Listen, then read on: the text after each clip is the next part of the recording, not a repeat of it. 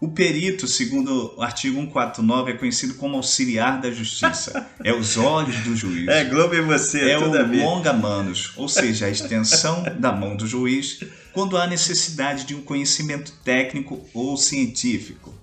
A perícia é uma prova admitida no processo judicial, destinada a levar ao juiz elementos relativos a fatos que careçam de conhecimento técnico ou científico e é por isso que é nomeado perito do juízo.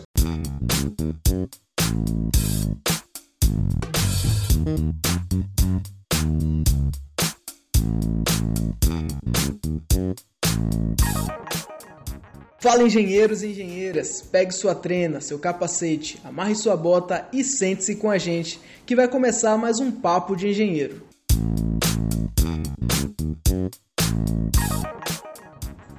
Eu me chamo Yuri Frazão e no episódio de hoje vamos conversar sobre um tema que desperta muito interesse e curiosidade por parte dos engenheiros e arquitetos. O papo de hoje é sobre perícia judicial e a atuação prática de um perito do juízo. Está comigo para bater esse papo o engenheiro Ricardo Aguado. Fala pessoal, mais um super episódio aí do nosso podcast Papo de Engenheiro e vamos que vamos. E no centro da nossa mesa está o nosso convidado, que é engenheiro civil, pós-graduado em avaliações e perícias de engenharia e engenharia diagnóstica, perito judicial atuante no Tribunal de Justiça e na Justiça Federal do Estado do Rio de Janeiro, professor de pós-graduação, idealizador e professor do Laboratório Pericial. Seja muito bem-vindo, Acácio Santos. Obrigado pelo convite. Estou muito feliz. Obrigado, Yuri. Obrigado, Ricardo. A engenharia é isso. A engenharia é uma ponte. E eu estou grato pela oportunidade de compartilhar conhecimentos da engenharia legal. Ela é tão legal que hoje a gente vai bater esse bate-papo. Muito bom, muito bom. Acácio, é de costume a gente sempre iniciar o nosso papo conversando com os nossos convidados sobre a, sobre a sua trajetória profissional, querendo saber como começou desde a graduação, o que fez é, durante seu período de graduação até chegar aqui à sua vida profissional. Então conte pra gente um pouco do seu percurso e, afinal de contas, conhecimento ocupa espaço? Não, jamais. O conhecimento não ocupa espaço. E o nosso lema é invista em você. Hoje eu cheguei até aqui para bater esse bate-papo com vocês graças à engenharia. Meu nome é Cássio Santos e eu costumo me apresentar como auxiliar da justiça na busca pela verdade dos fatos. E é justamente isso que a gente vem fazendo, vem tra trabalhando com engenharia legal. A minha história comum de um, um sonho de uma família em ter um filho doutor, doutor entenda-se, um engenheiro. Mas antes de se tornar um engenheiro propriamente, a gente também teve os nossos caminhos, a nossa jornada. Eu começo lá em 1994 com o sonho da minha mãe de eu querer estudar numa escola técnica, de querer me profissionalizar. E aí eu sou técnico em edificações, né? É, atuei muito tempo e atuo antes de engenheiro com edificações. E depois do técnico em edificações veio a questão da engenharia. A engenharia na minha vida ela foi muito importante. Foi um sonho de família. A engenharia mudou totalmente a minha vida e a vida dos meus. Então a gente veio como técnico, depois teve a oportunidade de fazer engenharia. Ao final da jornada da engenharia, a gente estava sem uma visão, porque veio a crise, veio. E agora? O que eu faço? Então despertou em mim a vontade de, assim que acabar a engenharia, de realizar um curso de perícia judicial eu achei interessante, eu fui ler um livro, é, Perícias de Engenharia Apuração dos Fatos, falei, poxa, nossa, que área legal, ninguém fala sobre isso. E eu senti a necessidade de realizar esse curso e começar a dar os passos iniciais, meio que instintivo de um perito judicial. O amor foi tão grande que eu já passei por vários cursos, já fiz duas pós-graduações e eu tenho um sonho, é ir além, reproduzir e compartilhar engenharia legal em todo o Brasil e a gente está fazendo isso com o nosso projeto Laboratório Pericial, transformando profissionais em peritos judiciais, ok? Eu me chamo Acácio Santos, auxiliar da Justiça na busca pela verdade dos fatos. Satisfação, Yuri. Satisfação, Ricardo. Maravilha, Cássio. Vamos começar aqui a introduzir o tema desse bate-papo. Aqui no podcast a gente tem um público aí do mais leigo, estudante que está entrando na universidade, até o profissional aí com 30 anos de formado. Então, para a gente contextualizar, queria que você falasse para a gente um pouquinho o que, que é a perícia judicial, qual a importância do perito dentro do processo, já que a gente não vê é, sobre isso aí nas nossas graduações. Perfeito. É importante destacar o artigo 156 do Código de Processo Civil que fala que o juiz será assistido por perito quando a prova do fato depender de conhecimento técnico ou científico. Quem é o perito? O perito, segundo o artigo 149, é conhecido como auxiliar da justiça. É os olhos do juízo. É o longa manos, ou seja, a extensão da mão do juiz quando há necessidade de um conhecimento técnico ou científico.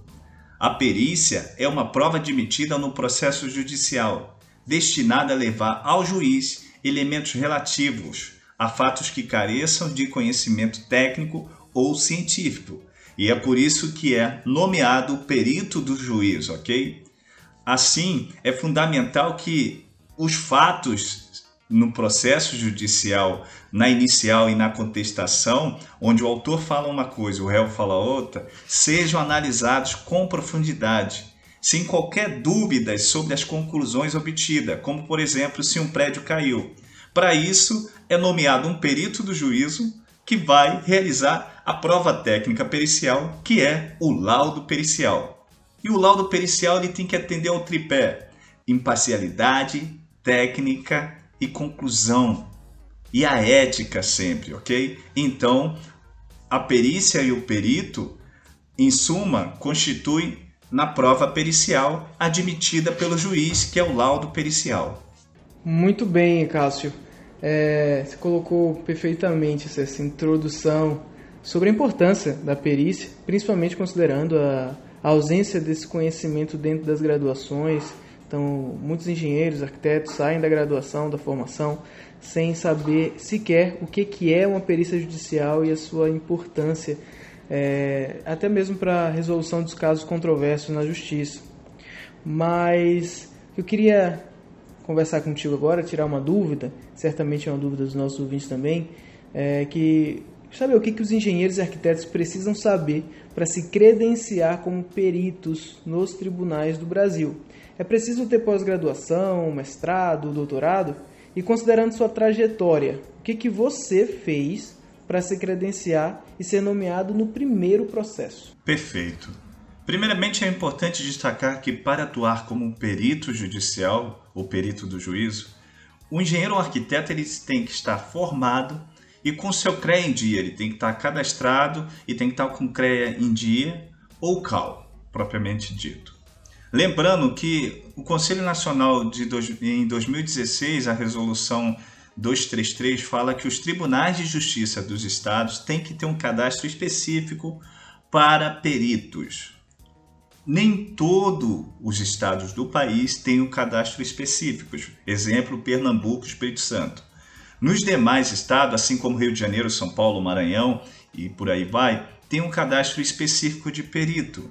Então, o que é bom destacar?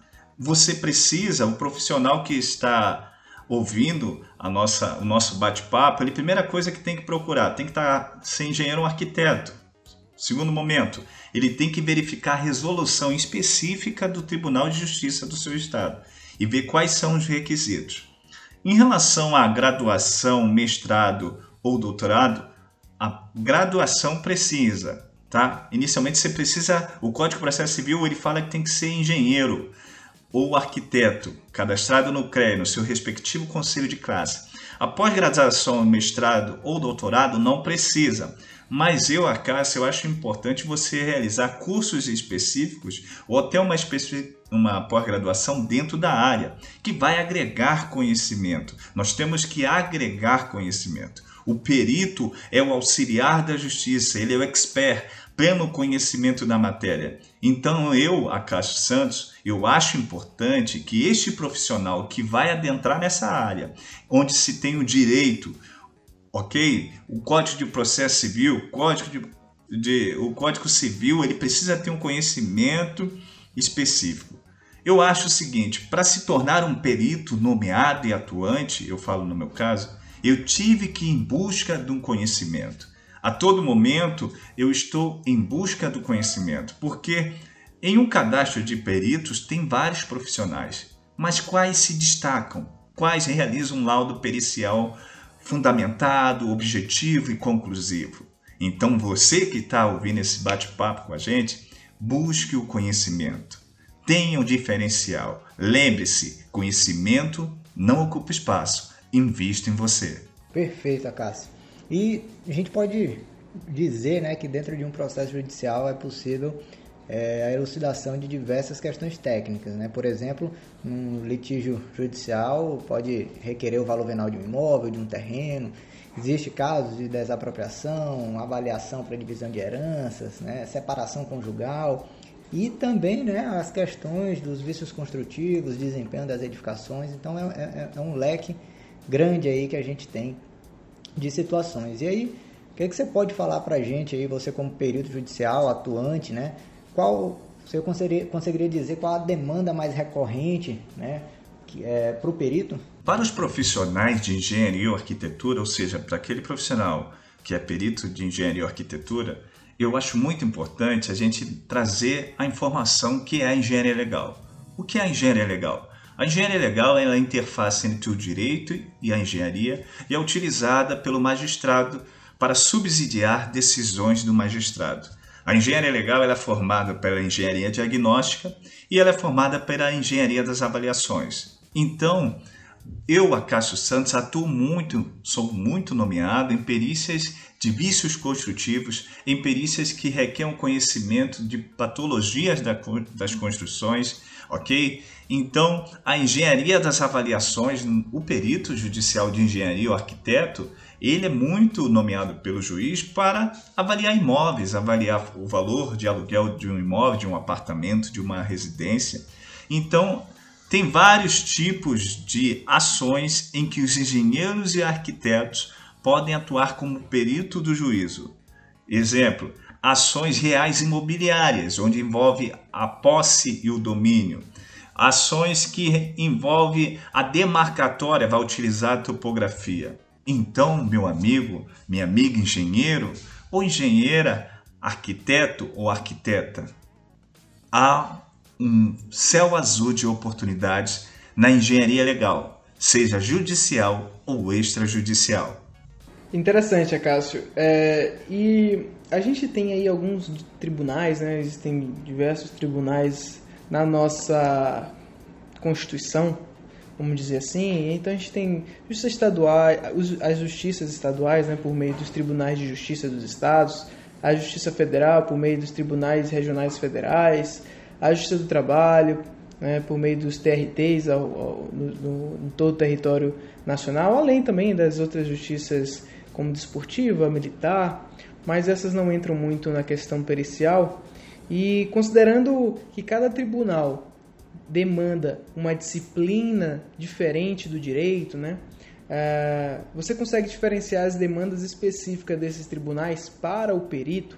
Quais, as, quais as principais os principais casos né, controversos que a perícia, que a Justiça Estadual, Federal e do Trabalho demanda especificamente para o engenheiro ou arquiteto? Boa pergunta, Yuri. É, o engenheiro ou arquiteto ele pode se cadastrar em diversas esferas, né? Na esfera estadual, federal ou trabalhista. Lembrando que a trabalhista, o engenheiro o arquiteto, eles são muito nomeados para quem possui a engenharia de segurança do trabalho. Por quê? Porque tem a questão da periculosidade, tem a questão da insalubridade, tem a questão da aposentadoria especial. Então, os profissionais que têm a pós-graduação em engenharia de segurança do trabalho e têm o título de engenheiro de segurança do trabalho, eles são muitos é, nomeados no Tribunal de Justiça Trabalhista. Na esfera estadual, que é na questão civil, onde eu atuo muito, é, eu percebo que o maior número de trabalho meu, maior número de nomeações como perito do juízo, lembrando que eu estou perito em, em alguns processos na justiça estadual que varia de várias tipologias. Exemplo, ação de obrigação de fazer, ou seja, um condomínio ele não quer fazer uma obra, aí o, o condônimo entra com ação contra o condomínio. Ação de anunciação de obra nova, briga de vizinho, ou seja, tinha um, uma construção antiga, o outro construiu uma casa nova do lado e começou a dar infiltrações na construção, na construção antiga. Ações de posse. Posse é o ânimo de dono, não é dono. Em latim significa animo domini, ou seja, a pessoa mora ali um bom tempo e ela quer é, ela está lá e por algum motivo alguém invade aquela área ou quer invadir, então envolve a posse. São diversas formas na ação é, em perícias na esfera estadual. Lembrando que o maior número de nomeações para qualquer tipo de perito em qualquer estado, principalmente engenharia ou arquitetura, o maior número de nomeação é na esfera estadual. Na federal, eu já percebo, e eu falo pela minha experiência própria, que eu sou muito, muito nomeado ou nomeada nas ações que envolvem vício construtivo. Por quê? Porque tem uma é, tem um financiamento bancário. Então a construtora vai e aquela financeira que é da esfera estadual, federal, perdão, ela vai como coautor no processo, perdão, ela também vai como polo na ré. Ou seja, ação de vícios construtivo, ações que envolvem contrato, nós, engenheiros ou arquitetos, somos nomeados na Justiça Federal. As, as ações na Justiça Federal que eu trabalho hoje envolvem o vício construtivo e questão de extinção de contrato, licitação, verificar se foi pago conforme o contrato. E por aí há, repito, uma grande oportunidade de trabalho para os engenheiros e arquitetos na área da engenharia legal. Acácio, dentro de um processo judicial, um profissional das áreas técnicas pode atuar apenas como perito do juízo ou ele também pode atuar como assistente técnico, né? E o que, que seria é, essa assistência técnica dentro de um processo judicial? É bom destacar que a gente tem, em uma ação judicial, é, tem a oportunidade de trabalho para três profissionais de engenharia ou de arquitetura, que pode ser o perito do juízo, que é aquele imparcial, é nomeado pelo juízo, ele tem que estar cadastrado no Tribunal de Justiça. E também tem aquele profissional de engenharia ou arquitetura que vai acompanhar o autor o réu. Ou seja, tem um conflito, tem um litígio, o autor ele adentra em uma ação judicial acusando o réu e o réu vai fazer a sua defesa. Então, o juiz, ele tem o perito do juízo, que é o profissional de sua confiança, que vai elaborar a prova técnica pericial, que é o laudo pericial. O autor réu, em uma ação judicial, ele pode ser acompanhado de um assistente técnico, que é um engenheiro arquiteto, que vai o que? Fiscalizar o trabalho do perito do juízo, vai acompanhar o perito durante a vistoria pericial e vai buscar o que? O interesse do seu cliente. Lembrando, de forma técnica, ética, ok? A é, forma técnica e ética. A assistência técnica de um processo judicial é realizada pelo assistente técnico, que vai acompanhar o perito do lado do autor ou do réu de uma ação e vai elaborar o seu parecer técnico. O argumento do assistente técnico é o parecer técnico, o argumento do, do, do laudo pericial, do perito, perdão, é o laudo pericial, ok? Então, como o assistente técnico trabalha na prática? Ele vai realizar os quesitos, são as perguntas para o perito responder no seu laudo pericial. Ele vai acompanhar a vistoria pericial, e ele vai realizar o parecer técnico, que pode ser concordante ou discordante do laudo pericial, ok? E, e, na prática a gente observa que os assistentes técnicos recebem mais rápidos. Por quê? Porque quem contrata é o autor, o réu ou o advogado. Esse é o papel do assistente técnico. Ele é parcial porque ele vai atender ao interesse do seu cliente que o contratou e vai realizar o seu parecer técnico, ok? Ok, ok, Cássio. É... Cássio, dentre todos esses processos que você já atuou como perito, tem algum que marcou pela dificuldade desafio? É, conta aí pra gente quais são as principais dificuldades de um perito que um perito pode encontrar e aí contando um caso específico aí que você já tenha passado por alguma coisa bem complicada, mas você conseguiu é, se sair. Perfeito. O início de um perito judicial, assim como de toda a carreira, é o passo a passo. O trabalho do perito judicial é um trabalho na elaboração da prova técnica pericial, um trabalho solitário. Por quê? Porque o perito ele vai realizar a vistoria e em determinado momento ele vai ter que sentar para realizar o seu laudo pericial. A primeira dica que eu dou, até para quem está iniciando e que está escutando a gente, é sempre quando ou já atua, na dúvida, tem alguém com você para realizar a vistoria ou laudo pericial. A insegurança, ela acompanha o perito em diversos momentos da sua vida profissional. E eu costumo dizer que a vida do perito judicial é tijolo por tijolo. Ela é construída tijolo por tijolo. Porque você vai ser impugnado na sua elaboração de honorários, você vai ser impugnado através do seu laudo pericial. Então, tudo tem que ter uma fundamentação, tudo tem que ter uma conclusão. Porque qual a origem da perícia? Da perícia, perdão. A perícia ela tem que ter origem, causa, o nexo de causalidade, o mecanismo de ação. Perícia não é relatório fotográfico. E eu, um dos maiores desafios que eu tive que isso foi uma lição e eu me mantive forte dentro do conhecimento técnico. E é importante destacar que um argumento técnico pode ser argumentado ou contra-argumentado por outro argumento técnico, assim como um argumento jurídico pode ser argumentado por outro argumento jurídico. Eu fui nomeado em uma ação em que era um morador, é, ele tomou posse de uma área comum de um condomínio aqui no Rio de Janeiro. E aí eu fui nomeado como perito do juízo para identificar se ele, se aquela posse é, estava, foi realizada numa área comum do condomínio. Lembrando que toda ação tem o autor e o réu. O autor era morador do condomínio e o réu era o condomínio. O autor, além de ser ele, o autor, ele era o próprio patrono, ele era o próprio advogado. Ali eu percebi que foi um dos maiores desafios. Por quê? Porque quando eu realizei o laudo pericial é, e fiz a vistoria, fiz a vistoria pericial, realizei o laudo pericial, juntei o laudo junto aos autos do processo e veio a impugnação por parte do autor. A primeira coisa que ele, que ele pediu para o juiz para que eu fosse acionado ao Ministério Público e porque eu alterei a norma que era de não sei, era acessibilidade ou alguma coisa do tipo. E aí ele pediu que eu fosse acionado ao Ministério Público que, eu, que o perito apresentava atitudes criminosas. O primeiro baque que eu tive assim foi atitude criminosa. O perito do juiz é uma relação de confiança.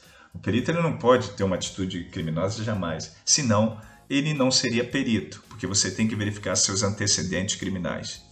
Mas eu me mantive forte dentro do conhecimento técnico, eu respirei fundo, eu falei, a um argumento técnico cabe um argumento técnico. O dele não teve fundamentação para embasar a impugnação, e a impugnação não podia prosperar, mas aí eu tive que sentar, escrever, explicar ao juiz. E esse foi o grande desafio eu expliquei, peticionei ao juízo, escrevi de uma forma clara e objetiva e a impugnação não prosperou. Moral da história: esse autor ele perdeu a ação. Ele perdeu a ação e quem ganhou foi o condomínio. Lembra, o perito ele não é o juiz, ele não tem o poder de jurisdição, mas através do encargo que ele tem do munus, ele pode sim trazer informações e esclarecimentos técnicos para que a devida justiça seja feita. Eu acho que, como perito do juízo e como auxiliar da justiça, eu consegui atender ao que se espera da justiça, que é a justiça justa.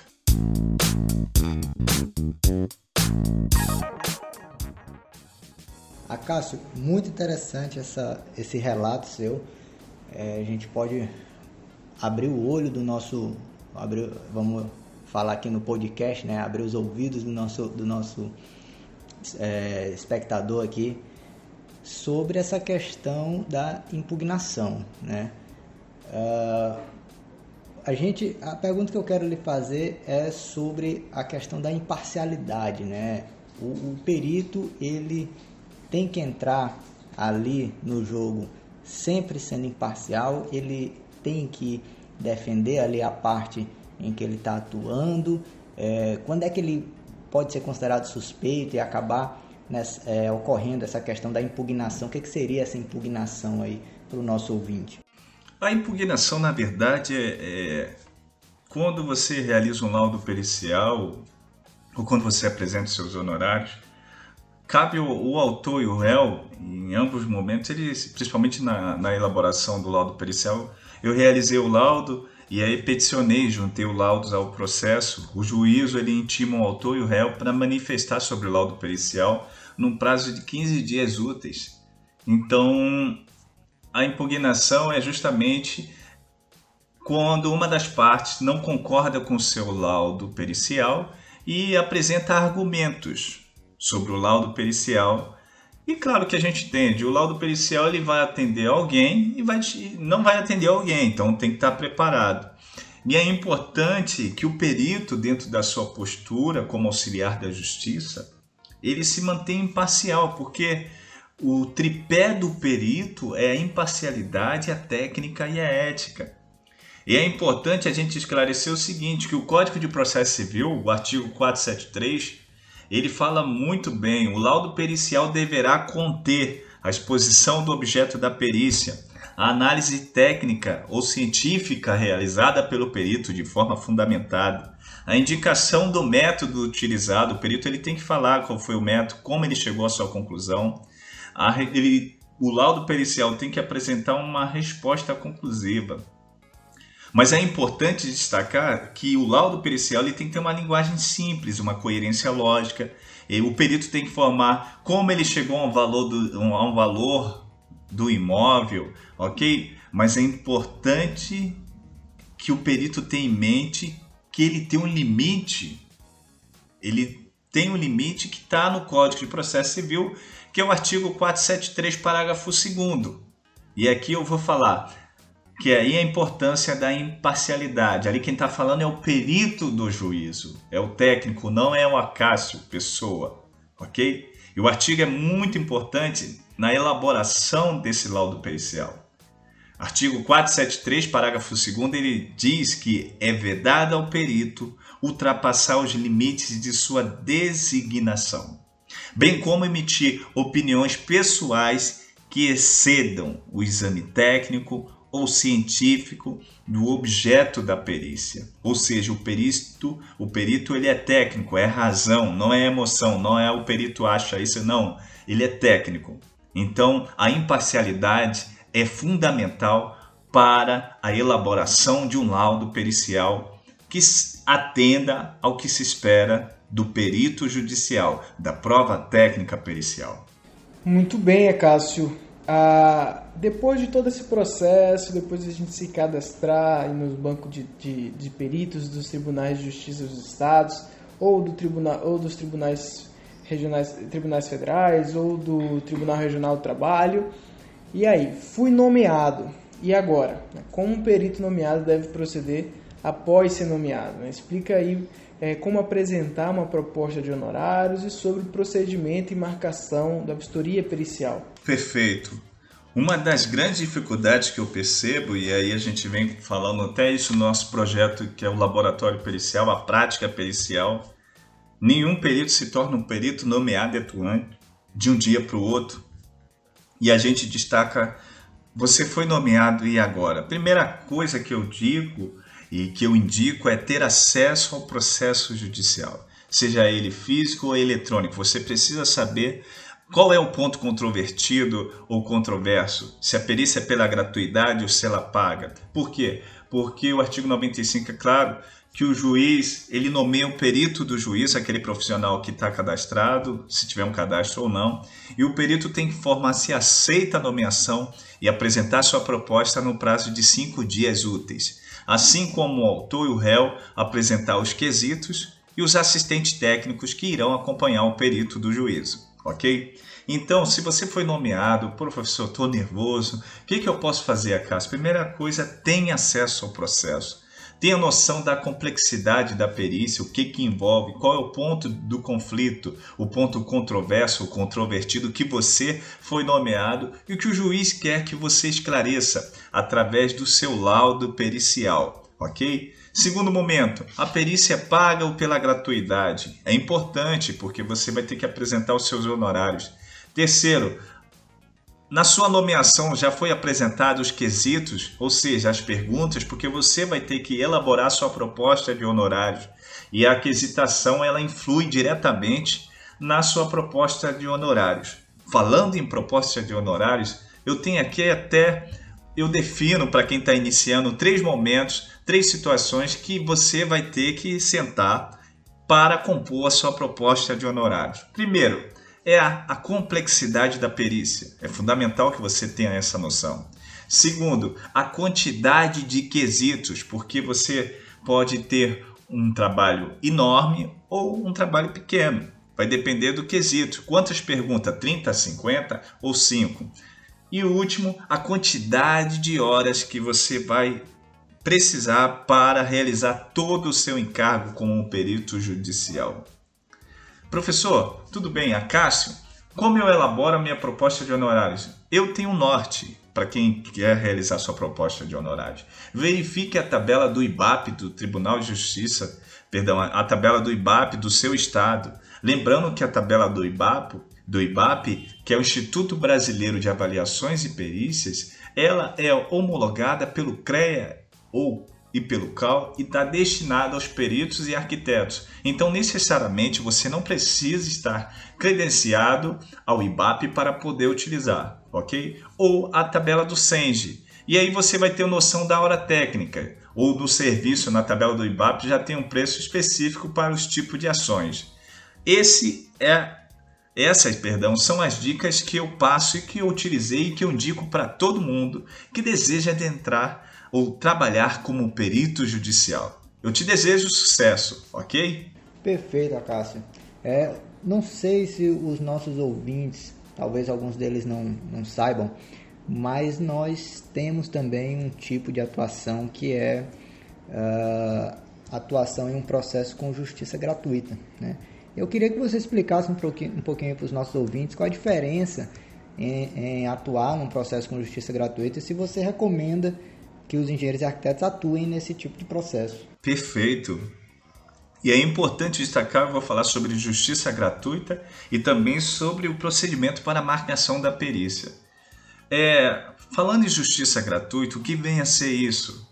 A justiça gratuita ela é fornecida através da Lei Federal 1060-50, onde o autor ou réu de uma ação que é hipossuficiente financeiro, que não tem condições de pagar as custas processuais, o perito judicial, através dessa lei, ele pode solicitar ao juiz a gratuidade de justiça. Ou seja, ele não paga as custas do processo e ele também não paga o perito judicial, ok? Isso ele tem que comprovar através dos, geralmente na prática, das das, é, dos rendimentos, da declaração de imposto de renda, da declaração de cartão de crédito. Eu já vi juiz pedir é, comprovante de cartão de crédito. A gratuidade de justiça ela também está citada no artigo 98 a 102 do Código de Processo Civil de 2015. Então, ou seja, você foi nomeado pelo juiz, tá? E é bom a gente sacar na prática, quem pede perícia é que paga, com exceção na gratuidade de justiça. Se o autor da ação ele pediu a gratuidade de justiça ao juiz, o juiz deferiu e ele pede perícia, automaticamente ele não vai pagar o perito. O perito ele vai receber uma ajuda de custo ou honorários mínimos, que são é, é um valor que já está lá o Estado já fornece esse valor, ok? Ou até na Justiça Federal já tem um valor para gratuidade de justiça. Em alguns estados esse valor pode ser majorado. Exemplo, em Minas Gerais o valor é 300, aumentou agora 411 reais e o perito pode, de forma fundamentada, solicitar até cinco vezes, ok? Então vai depender de um lugar para outro, de estado para estado, de resolução para resolução. O importante é que a gratuidade de justiça é uma ponte para quem deseja adentrar na perícia judicial. Confesso que no meu início fiz gratuidade de justiça e foi a oportunidade de mostrar para o juízo, o juiz de direito, o cartório, quem era o engenheiro Acácio. Eu fui nomeado em uma perícia que recebeu uma ajuda de custo de 438 reais, que é o que o perito hoje aqui recebe no Rio de Janeiro. Pessoal, foi o meu cartão visita. Lembrando, o perito, ele no início, ele paga até para, por exemplo, um laudo pericial, será que 438 reais paga? Fica a dúvida. Não, não pago uma hora técnica do engenheiro ou até do perito. Mas lembre-se, esse 438 reais, essa gratuidade pode abrir um norte, um horizonte de trabalhos futuros para você. Ok? Eu comecei assim, fui nomeado em uma gratuidade de justiça, eu fiz um trabalho, o juiz gostou do laudo, por quê, pessoal? O juiz quer um laudo, ele carece de profissionais que tenham uma qualidade na sua, no seu laudo pericial.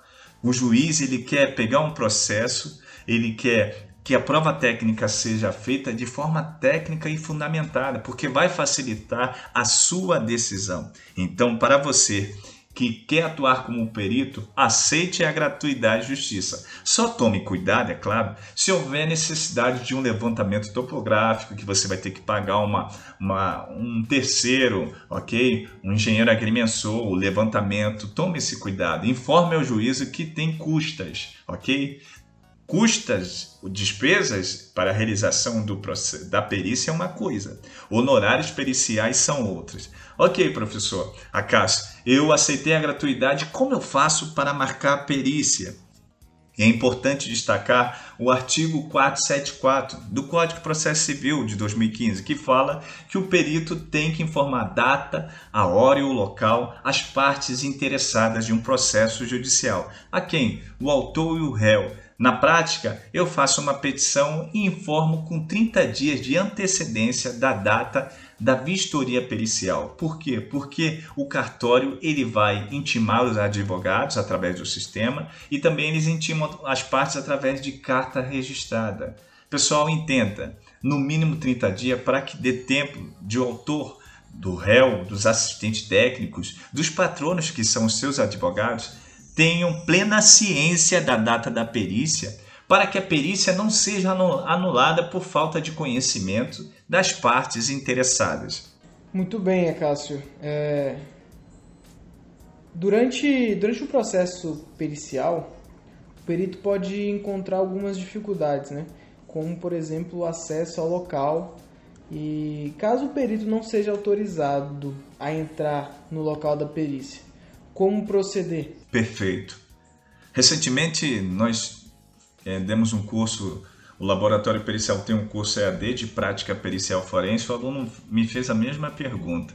Ele foi nomeado em uma perícia que, que ele tem que adentrar, fazer a vistoria em cinco casas, que é o objeto da perícia. Por quê? Porque o processo é antigo, tem mais de 10 anos, é 2000, 2010, a inicial do processo, e é o, a inicial é formada por vários autores, são várias pessoas que tinham casas dentro de um condomínio, uma vila, e alegam que as casas tinham vícios construtivos, sendo que esses autores que estavam na inicial do processo não residem mais no local, se passaram 10 anos, venderam as casas, e ele vai ter que adentrar para verificar se os vícios é, alegados pelo, pelos autores na inicial são construtivos. E é importante destacar o que são vícios construtivos. Vícios construtivos são falhas construtivas, anomalias construtivas que diminuem o valor do, do, do imóvel e que geram é, custo para o dono do imóvel, ou seja, e aí tem os vícios aparentes e os vícios ocultos. Nesse caso são vícios ocultos, ou seja, eles adentraram após um ano de moradia começaram a aparecer trincas, fissuras e infiltrações nas, nas diversas casas. Entretanto, já não é o é, já não tem conhecimento de quem mora no local. Ou seja, as casas foram vendidas e não sabe quem são os atuais moradores, que tem um domínio. E aí ele falou, professor, como eu vou fazer para proceder? Primeiramente, é importante destacar é, o artigo 473, que o perito, é, parágrafo 3, é muito claro. Para o desempenho do, de sua função, perito e os assistentes técnicos pode valer-se de todos os meios necessários, ouvindo testemunhas, obtendo informações, solicitando documentos que estejam em poder da parte de terceiros, ou seja, bem como esclarecimento do objeto da perícia. Olha só, o perito ele tem que entender que ele é auxiliar da justiça. Ele está ali representando a justiça naquele momento.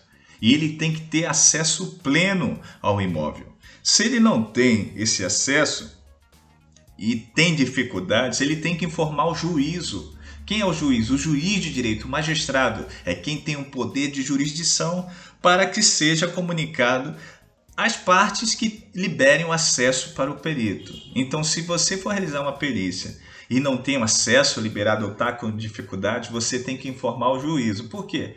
Porque a sua prova técnica pericial ela pode se ficar prejudicada em, em função do acesso não fornecido, em função de uma informação que não foi passada, ok? Então, primeira coisa, vai adentrar em um local, em uma casa, realizar uma avaliação de imóveis, solicite ao juízo todo o acesso pleno. E é isso que eu tenho feito. Eu observo claramente que o juiz defere o pedido. Ele libera ainda informa o seguinte, que a data da vistoria pericial vai ser data tal e que o acesso seja fornecido ao seu auxiliar da justiça. Tenha isso em mente. Solicite ao juízo e informe a ele caso tenha dificuldade de produzir a prova técnica pericial, que é o laudo pericial. Show de bola, Cássio. É, bom, aqui no nosso, no nosso episódio você comentou diversas vezes sobre o laboratório pericial. Né? E aí eu queria que você falasse aí um pouquinho sobre esse projeto. O que, que é o laboratório pericial, Acácio? O laboratório pericial se deu pela necessidade de compartilhar conhecimentos da engenharia legal. Eu comecei a atuar como perito judicial aqui no Rio de Janeiro, na esfera estadual e federal, e eu tive que fazer o meu serviço de formiguinha, porque eu não tinha dificuldade em ser nomeado lá no início. E eu falei, poxa, eu vou trabalhar isso, né? Eu preciso me tornar visível para a sociedade como perito, engenheiro especialista e, e, comecei a postar sobre o dia a dia do perito judicial, o dia a dia do perito judicial, a vida como ela é do perito judicial. É, hoje é dia de perícia com a Cássio Santos. Isso foi crescendo, cresceu muito no LinkedIn e depois eu comecei a adentrar no Instagram. E aí eu criei o laboratório pericial, que era o laboratório onde você vai aprender sobre perícia judicial. E aí a gente criou agora, é, já montou o nosso curso que foi um sucesso, curso de perícia judicial na prática. Porque ali eu falo dia a dia, eu estou recebendo vários elogios dos alunos, porque é, você apresentar a lei para um cara que estudou construção, projeto, geotecnia, arquitetura, é difícil, então a coisa tem que ser uma coisa simples, suave. Então o laboratório pericial é um projeto meu que eu tenho maior respeito, carinho, que se deu pela necessidade de compartilhar conhecimentos da engenharia legal e transformar profissionais em que sentido? Aquele profissional que estava sem o norte, se formou, quem está se formando, em atuar como perito do juízo na busca pela verdade dos fatos. O laboratório pericial ele já teve aula presencial antes em vários estados, Recife, BH, São Paulo, Rio de Janeiro, e a gente está muito feliz com esse projeto. Esse projeto tem dado resultado na vida de profissionais da engenharia e da arquitetura, ok? Eu costumo dizer que o laboratório pericial é um projeto transformador que muda o rumo da vida profissional. Muito bem, Acácio. Realmente é, sou testemunha de parte desse seu, desse seu relato, acompanhei e acompanho o Laboratório Pericial aí nas redes sociais e realmente é um conteúdo bem interessante e muito agregador a todos os engenheiros e arquitetos. Né? Parabéns por essa iniciativa e compartilhar esse conhecimento com todos nós. E Acácio, a gente também tem de costume aqui no nosso episódio solicitar ao nosso entrevistado indicações de literatura, sobre bibliografias a respeito do tema. Nesse caso aí, se você tem quais são os livros, literaturas, bibliografias interessantes para que os engenheiros arquitetos queiram adentrar de vez aí na engenharia legal, na perícia judicial. Eu costumo dizer que o livro ele me deu a possibilidade de ampliar o meu conhecimento, porque eu, eu fiz cursos, fiz pós-graduação, mas a perícia, é, o dia a dia do perito é um dia após o outro, é, e, e muitas vezes eu não consigo, nessa correria que é a vida, é, realizar um pensamento sozinho. Para isso eu tenho o livro, né? O livro ele me, me abriu um horizonte, a, tem uma, uma visão muito, tem uma importância muito grande na minha vida, uma questão social, né? como a engenharia. E eu deixo aqui grandes livros, eu tenho parceria com a editora Leud, tá? que é uma editora de São Paulo, que é uma editora que trabalha, tem um material de qualidade, a maioria dos, dos autores são peritos judiciais, engenheiros e arquitetos. A primeira dica que eu dou agora, eu vou deixar três, é Perícia de Engenharia, Apuração dos Fatos, editora Leud, professora Simone é uma arquiteta sensacional, é uma mentora. Eu fui assistir uma palestra dela, minha história com ela, e acabou tendo parcerias com elas. E ela é uma pessoa que tá com o livro está indo para a quinta edição, vai ser lançado no Cobreap. Então, perícias de engenharia, apuração dos fatos. Essa é a dica número um. A dica número dois é engenharia legal, tá? Engenharia legal do Marcelo Mendonça, engenharia legal teoria e prática. Marcelo Mendonça, São Paulo, editora Leude. Também tem Posse e Domínio, que é da editora Leude. Uns livros sensacionais, pessoal. Eu acho que, que tem que investir em conhecimento. Tem um livro também que eu sou muito fã, que é o, o do Matheus Leone, Patologias das Construções, tá? Um livro muito interessante, grande amigo Matheus Leone. Eu acho que essas são as dicas para quem quer adentrar na área de perícia judicial ter consigo esses livros. Então, parafraseando aí o engenheiro Acácio Santos, que águia voa com águia. É isso mesmo? Sim. Lembrando que a gente sempre precisa estar de, do lá, ao lado de pessoas que pensam como a gente, que incentivem a gente a voar mais alto. Quando eu falo águia voa com águia, é para você que está ouvindo esse esse grande programa, esse, esse o pessoal é, Yuri, Ricardo, é, tem uma importância muito grande a nível da engenharia no Maranhão, no Brasil, porque compartilha conhecimento de qualidade e gratuito. Então, pessoal, águia voa com águia nesse sentido que você precisa ter o, o Yuri do seu lado, ter o Ricardo do seu lado e junto voar mais alto. Concordo plenamente. Invista em você, conhecimento não ocupa espaço. É isso aí, Acácio. E deixa aqui seu recado final. É, como é que os nossos ouvintes podem alcançar, chegar mais perto do Acácio Santos e do laboratório pericial? Eu, eu sou muito grato a vocês, obrigado ao pessoal Ricardo Yuri pelo convite.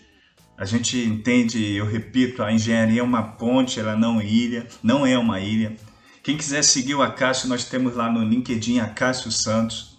Mas o meu projeto funda, é, número um, que é o meu carinho, meu xodó, é o Laboratório Pericial, Instagram Laboratório Pericial e também pelo Facebook.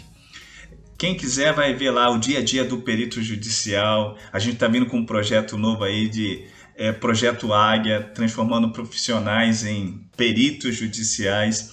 Então, para você, engenheiro arquiteto, que assim como eu, quando eu me formei, ou quem está formado, está sem uma visão de um mercado de trabalho, amplie o seu conhecimento, atue como perito judicial ou extrajudicial, é, saia, dê o primeiro passo, ok? As coisas não acontecem de um dia para o outro, é preciso a gente caminhar, trilhar a nossa, a nossa caminhada. Os dias são difíceis para todo mundo, eu também tive passando por um momento, mas é preciso que você levante e ande, ok?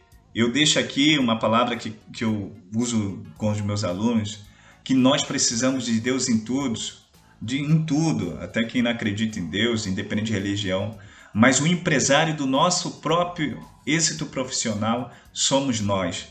E para você que deseja adentrar na perícia judicial, eu deixo Abraham Lincoln, aquele que compreender que não poderá ser um, um perito honesto, seja honesto, não seja perito. Muito obrigado pela oportunidade. Estou à disposição de vocês e contem comigo, meus amigos Yuri e Ricardo. Muito obrigado, Cássio. Também queria agradecer a colaboração aqui do grande engenheiro Ricardo Aguado.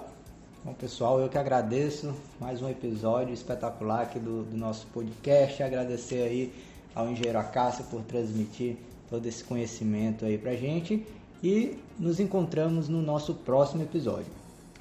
Então, se você gostou desse episódio, nos ajude a chegar nos ouvidos dos engenheiros e arquitetos. Compartilhe esse episódio com um amigo, siga o podcast aqui no aplicativo de música e também no Instagram o Papo de Engenheiro. Um forte abraço e até o próximo papo.